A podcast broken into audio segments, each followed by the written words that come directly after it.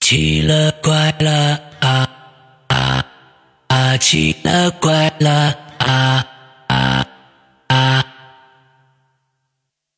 ！Hello，各位听众，大家好，欢迎收听《奇了怪了》。那我们接着上一集啊，上一集我们请到了啊《教父》啊啊，悬疑小说《教父》周德东老师啊。今上一集我们讲的是他新书啊，哦这个《尊敬的秦岭先生》的一些相关的一些资讯。那么下一下一集啊，咱们主要来聊八卦。哎，这个八卦其实比比上一集可能是不是更好听，你知道吧？来，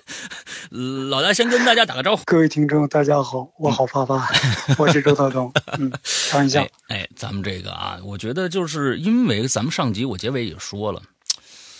老大呢是有一些怪癖的人啊，您这种就是一般是这样种教父级的这种人物，一般都有怪癖，要不然也当不了那么多人的教父啊。完了之后呢，这个所以呢，尤其是他上面我说了，就是各种的这种啊，这这种这种媒媒平台啊上面的资讯啊少之又少，而且他还删。啊，你这这，我前几天我说我今天我看看老大前几天发那个就是有还有那个那个信息还有没有了，我一看没了，已经删掉了，啊，这是他的一个一个非常大的一个怪癖。哎，我们就来念一念啊，下面都是别人给我提的问题啊，哎，我们就来念一念，说读者很关心为什么前一段时间周老师把微博全部清空了，还更换了背景和头像，这倒是怎么回事？八卦吧，嗯特别八卦这种问题。真是八卦。嗯，那个我说两点好嗯吗？就是你呃，一个有怪癖的人在讲他的怪癖，嗯， 这个很有意思 啊。对啊而且有怪癖的人说，我说两点。嗯啊第一点 呢 OK 是现在是一个大数据时代，对吧？嗯嗯随着大数据时代，动不动就千万点击、嗯几个亿的流量，嗯然后你看这个像不像那种就是传说中的大跃进？啊， 什么人有多大胆嗯嗯，地有多大产嗯嗯嗯，我这一亩地能产几万斤粮对食。对对这样对对，然后我呢，这个新书要出来的时候，嗯然后这个呃咨询了一下，比如说我的微博，表面上有七十多万的粉丝，嗯然后呢，在后台传给我的真实数据是，嗯，活跃粉丝只有两万五。不错了，那么，什么叫活跃粉丝？什么叫不活跃粉丝？嗯我就对这件事儿就充满了警惕，对吧？对。如果按照这个比例来算的话，嗯那么很多明星、名人他们的粉丝数字都要大打折扣。哎，比如说这个《罗佛之咒嗯》，它的收听是一点三个亿，嗯，可是我只相信它的订阅人数，嗯就是二十万左右。 嗯，你为什么要提我的心痛的事情？好，哎哎，不说了 啊， sorry sorry，然后呃对，嗯然后呢，现在呢，尊敬的秦岭先生正在连载嘛，刚开始，嗯然后我就盯着他完结的时候，嗯他的数据是多少？嗯呃，一个是太假大空了这个世界，所以说我要远离他，嗯这是第一个原因。第二个原因是，当下口水话太他妈多了，是的，就人人都在说话，嗯人人都在瞎说，嗯然后各种宣传、各种推销、各种叫嚣。嗯在这个时候，让我做一个安静的美男子好了。啊，所以呢，把这个微博也清空了。嗯本来我就不想要了嗯啊，我中间改过几次，改成工作室的一个工作微博。嗯但是呢，新浪那边给你认证了以后不给改，是的，我们也不会改啊我对这处女座又很生气。啊，当时你邀请我的时候签好拍好，我现在改一下你又不同意了哎，啊，上传以后我就下不去了是吗？嗯啊，又很生气。现在呢又重新啊更新消息了，是因为什么呢？是工作室要求的。嗯工作室对得鼓动更多的人去看我们的书，对吧？嗯然后就说：“哎呀，老大，你这个微博还得更新呀，至少告诉你的读者，我们现在新书上线了。”嗯我说：“那你们就去弄去吧嗯，告诉大家吧。就这样。 ，OK，还有一个事儿呢，另外的一件事儿呢，是我的朋友圈儿。我朋友圈儿应该有几千人，就是这个这个都是从微博，我不是有一次公布了我的那个微信号吗？嗯嗯嗯然后都是从那边儿对加加进来的，嗯所以说我在那儿一说话，就就是跟读者说话的口气，所以说很多朋友，嗯呃，可能听起来会很不爽，说啊，大家好，你们去看我的新作吧，怎么怎么样？嗯嗯因为朋友嘛，就不是你不该这样跟对方说话嗯，但也无所谓了嗯，朋友本身也也不多。然后我在那个朋友圈呢就常年没有没有写，然后很多人就每天都会收到，呃，这种这种微信，嗯就给你发微信说，你把我删了， 就试探一下。啊，然后嗯我那个题图呢就写一个没有朋友圈儿，然后那个圈儿呢就是一个圆圈儿，嗯实际上那不是没有朋友圈儿，嗯那个圈儿实际上是一个句号，哦就，没有有朋友。友对 OK OK 没有朋 OK，哎，哦，我对老大那个朋友圈我也知道的啊，朋友就就就就是基本上女性居多啊，那朋友像我这样的残留的男性已经非常非常少了啊，就是都非常感谢老大，很还珍贵。对，很很珍贵嗯很珍啊贵，非非常老大这个手下留情啊，嗯，完之后第二个问题，嗯，哎，这个是其实我觉得有很多很多人啊，完了之后。一一一定要问的一个问题，这也是我想问的问题。咱们俩一般就是出去喝酒啊、这聊天啊什么的，我都我都不问这个这什么创作上的事儿，咱们就花天酒地就好了啊。完之后这事儿，哎，我其实也是想问的。从罗布泊之咒开始，很多读者表示周老师的作品发生了转型，是否存在转型一说？如果有，谈谈这所谓的转型带来的影响。哎，这个问题非常的尖锐。来，啊，是的，在转型，嗯因为对，包括我写《卢坡之咒》开始嗯就已经要就已经转型了。嗯我想说的是，任何人，不管是让你播音，嗯还是我写小说，还是呃各位听众，你们在每呃各种各样的工作岗位上，嗯每个人都必须与时俱进。嗯这个词其实非常好，嗯口味儿要新，嗯故事要新。你现我们现在看剧都一个腔调，嗯哼古装的、啊悬疑的，你给我搞点新意思好不好？嗯然后除了这个之外，就是说我们要写新的东西之外，呃，形式上，嗯嗯原来我是写短篇，嗯然后偶尔会写一个长篇，但是百万字的这种超长篇没有写过。嗯然后呢，当时很多就是几年前吧，那会儿还是那个电脑时代呢嗯 PC 端，嗯，大家在看这种网文的时候，动不动就一千一千万字，就是一直跟着你往下走，对嗯。然后从那个时候呢，开始尝试着写这种长东西，就是咱们天天在一起嗯啊，日日夜夜在一起，像追一个美剧一样，一追追一两年，像嗯什么《行尸走肉》啊，什么之类的，《越狱》啊，什么《权力的游戏》这样。嗯然后这个接下来几部作品都是百万字的嗯，这是一个转型。但是最近呢，也有一些变化。我发现，这个我们的阅读的这个这个我们写的书的小说的载体，由这个 PC 端变成了手机端以后，嗯这个移动端以后，原来的时候呢，我每一个段落。就是在电脑上看的时候，三千字嘛，大家看到三千字，哇，嗯一个高潮，然后挺勾引你，再往下看。这个不是为了故意勾引谁，是为了看起来有意思嘛。嗯然后现在我觉得，连三千字都不应该了，就整个嗯还不仅仅说字数的问题，还有整个对小说的结构也要发生改变。就是说，你开篇就要高潮，嗯，然后呢，不停的再高潮，再高潮，再高潮，再高潮，就是这拼你的拼你的智商呢，拼嗯我的这体个力还有脑力了，对，还拼体力， 啊 对，对，一定要拽着大家，让大家下不来。哎，嗯然后呢，节奏要快，因为你想手机阅读，就算你那个大大屏幕呢，嗯你一页儿一页儿看下来，你看了一页儿以后，你连着看了几十页儿，嗯还没有一个头绪呢，这个不合适。对吧？差不多一两页儿就会让你有一个点，一两页就有一个点啊嗯，这也是在改变，嗯。转型是必须的。 OK，所以其实我觉得这呃问这个问题的人全都是一些你的老粉儿。啊，完之后，这个老粉儿，呃，其实一直看的周氏恐怖过来的。那刚才其实，在上一集时候，呃，这个呃赵老师也说了，他在跟另外一个呃知乎在合作的这样的一件事情，说有一个短片的这样的一个，我希望大家可以去期待一下啊。嗯我再补充一点，那个这个再说到罗布泊，嗯就是那是我第一次转型的一个作品。嗯我跟那个腾讯打交道，呃，打了几次交道以后，我特别喜欢他们，嗯非常之专业，嗯而且不撒谎，就是嗯这个这个企业的这个形象是非常好。嗯他们给他们一点儿都不会造假嗯的，他们给我透露的数据就是我第一次转型的罗布泊，嗯在 PC 端它的数它的数据是四百四百万，好像嗯就是四百万个手机在阅读这部小说。 ，OK，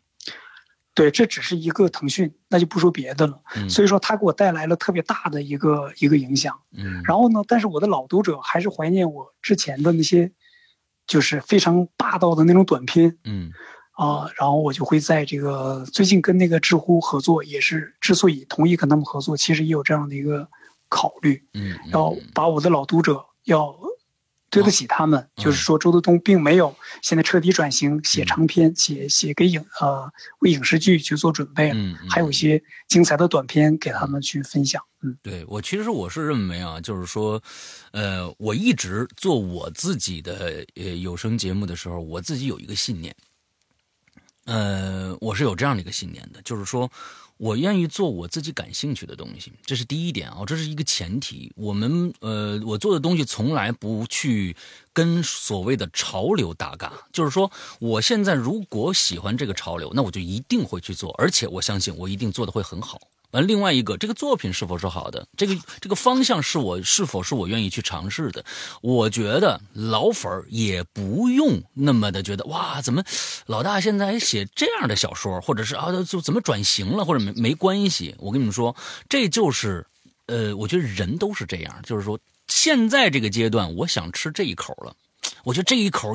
我有特别高的一个创作热情，这对于一个作家来说是很非常难得的，要要鼓励他这种这种状态。但凡过了一段时间，哎呀，沉淀下来，我说，哎呦，我觉得以前那个东西，我再想再写两个，说不定又回来了。所以跟着老大走吧，啊，没没有关系啊，跟着这样的一个非常好的一个作家走吧，往下走下去就好了。嗯， OK 好，谢谢。哎，完之后，我觉得还有一个问题，这问题啊，就快已经快那个什么了，这也是一个也是一个粉丝啊说的，老大，就是你你这说话还算不算数到底啊？说了说了，罗布泊之咒说影视剧去哪儿了啊？你你干嘛呢？跟我们跟我们聊聊这个问题。关于影视这块儿是这样的，这个《罗布泊之咒》呢，呃，其实这几个小说，除了这个尊敬的秦岭先生，尊敬的秦岭先生现在这个影视版权和游戏版权都在腾讯那儿，嗯就是在对对，在腾讯手里头嗯。啊、是啊、那我再插一句话，实际上这个尊敬的秦岭先生，我我是下蛋的母鸡，我特别了解他。嗯它不是一个剧的一个好剧的一个一个一个一个 IP，嗯它是一个它的整个体量是一个特别好的电影的体量， ，OK 杠杠的， OK，是个非常好的一个电影。对，然后呢，前边的几本几本小说呢，其实都已经是呃签给人家了，也就是说都卖了。嗯但是呢，一步一步的到现在有各种各样的问题，嗯这个这个问题就不是我可以左右的了。而且你知道我的性格，嗯我跟这个圈子也不太来往，我也不爱打交道。嗯也不连问也不问，就说，比如说给这个对方公司老总打个电话，哎呀，我那个东西现在怎么样，到哪一步了？嗯坚决不打这种电话。对嗯我现在在观望，看看他们现在推进到什么程度。其实那几个作品都 在外，都在影视公司手里。嗯，OK，好。也就是说，老大有解决不了的问题。哎，对，那老大这个问题相当于没有回答，就大家等，继续等啊，继续等啊，好好好，好，那接下来的问题啊，就说呀，老大呀，你看，我觉得呀、真的是老，就是说现在的，我觉得这个问题很多都是老粉丝问问的啊，说就说。下面还有没有什么创作？会不会还是一个百万字级的一个长篇啊？还是会这种探一这个悬疑探险类的故事吗？这个话外音啊，就是说，呃，下一部作品会不会回归原来啊，或者是怎么样？哎，就是想问一下，嗯那就要做个广告了，而且哎非常响亮的广告。对，我现在不是搬到成都了吗？嗯然后生活很逍遥，啊我要好好享受这一切。对，因为百万字的太拼体力了。嗯，对我的我这插一句话啊，我就是说，就是、呃嗯老大既然说了，就已经搬到成都去了，哎呀，那个真的是老大去了成都以后可滋润了，非常非常滋润，连头发都长长了，你看着没有？滋润太潮了，那个地方 太潮了。 哎，接着这说你这，话太好了，接接着成说都太潮了，老大太潮了。对， 来来来，接着说，然后呢，接下来就是那个我呃，之所以一直在提知乎，是嗯因为有两个原因。第一个是众望所归，就是大家一直盼望的周德东的中短篇、嗯短篇的故事，因嗯为哼短篇故事就不可能再去探险了，因为嗯探险是需要特别漫长的铺垫的。嗯可是短篇呢，对开篇就要营造气氛，嗯我可能会写各种各样的这种悬疑故事，嗯哼也就是过去的我又回来了。啊第二个呢，呃，知乎毕竟是一个我非常尊重的一个大的平台，嗯，他们能对对对我提出邀约，我非常非常的自豪嗯，而且很开心。嗯那么接下来的一年、两年、三年，我会专心致志的在这个地方给我的读者们去写我的专栏、中短篇故事。嗯哼至于能获多少利，这都不重要了。嗯嗯嗯，太好了，这是一个非常非常啊，我觉得对于老粉丝来说，不管是新老粉丝吧，呃，都是一个非常好的一个一个消息。其实有一些新粉丝不知道老老大以前写写作的那个风格是什么，到时候你们可以尝试一下那种犀利的那种感觉吧。OK。再往下啊，嗯，我我觉得我看看啊，这有些问题其实刚才已经回答过了啊，呃，哎，这儿有一个关于过去书的一个问题啊，就是说，老读者问了一个问题啊，这问题其实以前我我觉得好像说过，他说你去问马吧，嗯，这是过去的一个故事里面短篇故事里面的一个一个一个东西啊，到底什么意思？为什么很多读者看到这几个字就感到不寒而栗？你去问马吧，嗯，我的回答是：你去问马吧，哎，特别好，开玩笑。 上次好像你就这么答我的，嗯他这个“你去问马吧嗯”，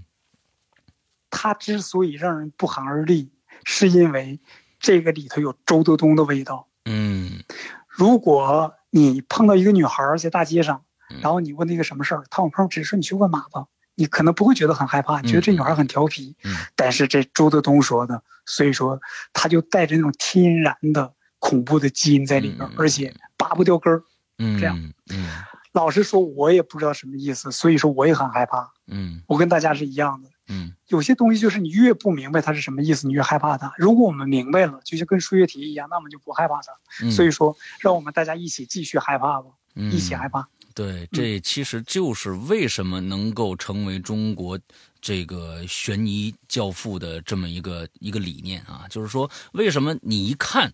周德东的作品，你一看看几行字，哇，这一定是周德东写的。再放回，哎，果不其然，这就是周德东，因为他的这个语言风格，为什么我们呃这个《鬼影人间》过现在过去的《鬼影人间》，现在《哈喽怪谈》做了那么多的周老大的作品，就是因为跟周老大关系好。没有，不是不是这个关系， 是因为呃 啊，是是因为呃他的文字里边有一种魔力，这种魔力。它不光光是文字书面上的魔力，当这种魔力你用诵读的这种方式去演绎的时候，你会发现这种魔力会同时变异，变异成另外一种魔力，这个东西就非常可怕了。因为它每一个字，有的时候你你会发现，就是在播讲的时候，有一些字并不适合播出来，啊，你必须要把它改成了你的口语化的东西。但是，我发现周德东的东西，你用口语化去表述的时候，他的一句话，比如说你去问爸爸，或者很简单，干什么呀你？干什么呀你？这句话可以用无数的解读方式，这是我做了这么多呃老大的东西以后得出来的一个结论。他的每一句话一个浪费的字儿都没有，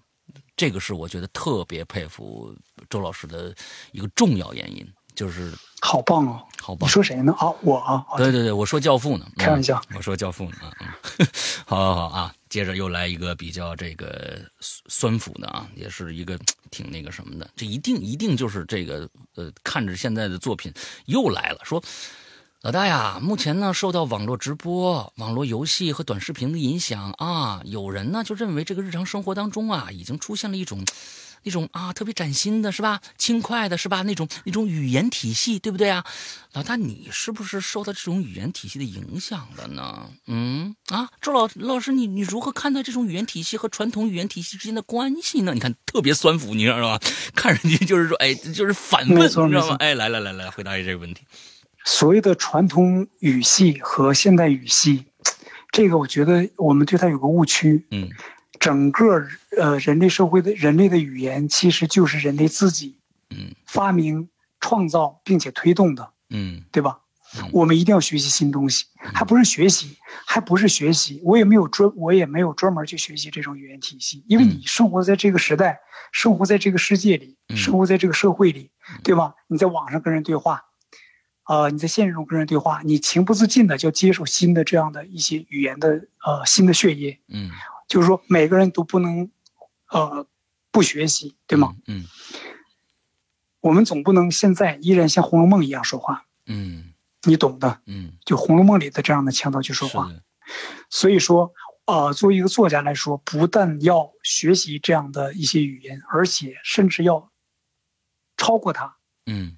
要走得比它更前边儿， ，OK，对吧？要带领大家，嗯嗯嗯嗯，非常好啊！我我是我是觉得，呃，可能这种所谓的传统语言体系吧，啊，如果存在的话，所谓的现在的语言体系如果存在啊，如果这两种体系都存在的话，那我觉得一个愿意试去去试用这种语言体系的一个作家，加之他以前的传统语言体系的一个功底，那我觉得可能做出来的一个东西，这个东西可能是现在没有的，大家可以去试试看啊，看一下尊敬的麒麟先生就好了。可能这就是用了最新的周氏体系，我觉得这也不是什么现代体系，也不是什么传统体系，可能就是真正的现在进行时的周氏语言体系，大家可以尝试一下。最后一个问题，如果让周老师为尊敬的这这个这个是啊啊这呃这个是这个我们的制作方的要求啊。如果让周老师为秦岭尊敬的秦岭先生想一个简单的 slogan，用一句话把它介绍给我们的听众，周老师会说什么呢？来， 说三句， 你每次都这样，我跟你说，我给你们举个举个例子啊，老大就就非常非常喜欢跟我们我们一起吃饭聊天，就听就听老大一个人在那说，我算是很能说的了，但但是就在那儿老说，然后说，哎，我一就刚说了一个，哎，老大，我觉得那个，哎，停，但我每次都举手啊，是你都每次举手，我们能不让你说吗？教父在那坐着呢，是不啊是？你都你就是说，一说说说，哎，我说三点，我已经完了， 让你一句话，你又说变成三句话，行，三句话，三句话，来，荣格曾经说过一句话，嗯他说：“如果揭开了梦的这个秘密，嗯那将是人类的最深刻的智慧。”嗯那么我想说的是，如果揭开了秦岭这个大金字塔的谜，嗯很可能改变这个世界的某些逻辑。 ，OK，然后最后一句话就是，基于之前的这两种说法，秦岭约等于梦。哦，这个很高级啊。这个，呃你这个 slogan 虽然有三句话，但是很高级， 真的所很以我高坚级，持要说三句啊，对，很高级，很高级。OK，而且是现想的呀。现想的，那你看，这就是又对更加奠定了教父的这个地这个地位。这种应变能力，我天哪，太棒口了，太棒才了，太棒了太棒了！魅力，啊，让我们带着这个梦去做一做关于尊敬的秦岭先生的梦吧。我觉得这个梦属于大家的每一位，而且在每一位的脑海中，可能都会出现一个不同的、完全不同的秦岭，那个就是打开这个世界的一把钥匙，也说不定啊。之后，最后最后做一个广告，我们的书在什么地方看啊？现在是 QQ 阅读，大家去搜一下。现在在它的排行榜上面，前十的排行榜上面，具体几名我忘了啊，但是肯定它一上去你就能看到这本书，点进去享受一下周氏的所谓的什么新语言体系的。魅力吧！今天让我们感谢周德东老师的到访。好，谢谢石阳，谢谢各位听众，谢谢各位读者。 OK，、嗯、我好，拜拜。们拜拜